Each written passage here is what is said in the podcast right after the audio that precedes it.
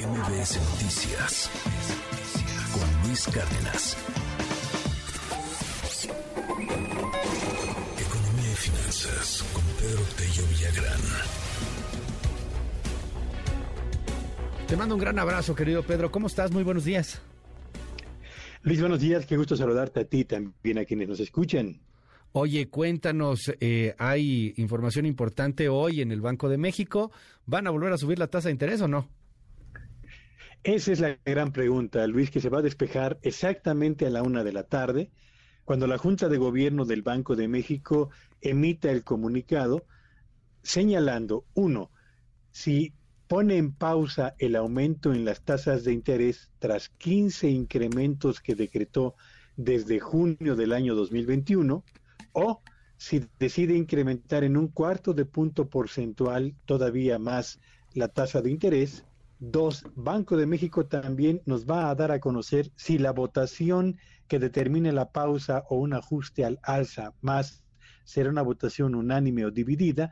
Y tres, y sobre todo, y creo que aquí es donde está lo más importante de lo que conoceremos a la una de la tarde, es la opinión que tiene el Banco de México sobre el futuro comportamiento de las tasas de interés en México en función de los eh, elementos que habrá de tener en cuenta en el comportamiento de la inflación en los meses por venir. La mayor parte de los analistas coincide hasta este momento, diría yo que 8 de cada 10, que el Banco de México no va a elevar más la tasa de interés, va a ponerla en pausa y va a señalar que estará atento al comportamiento de la inflación en los meses por venir para determinar si alcanzamos ya el techo en el precio del crédito en México o si sería necesaria algún ajuste adicional al alza en, el, en, la tasa de interés de referencia.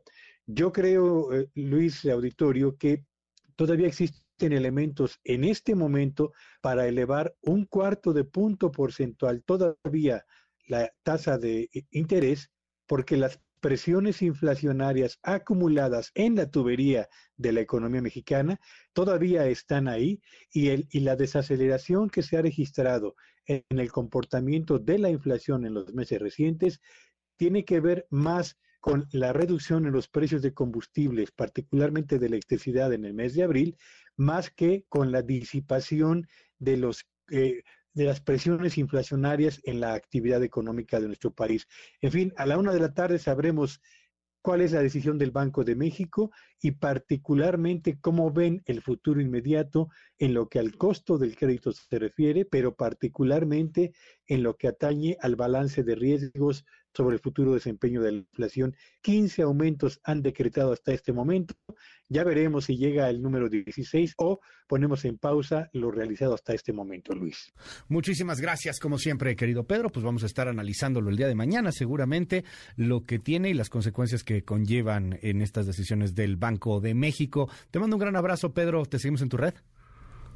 Sígame en Twitter en arroba Petello Villagrán y que tengan un espléndido día. MBS Noticias con Luis Cárdenas.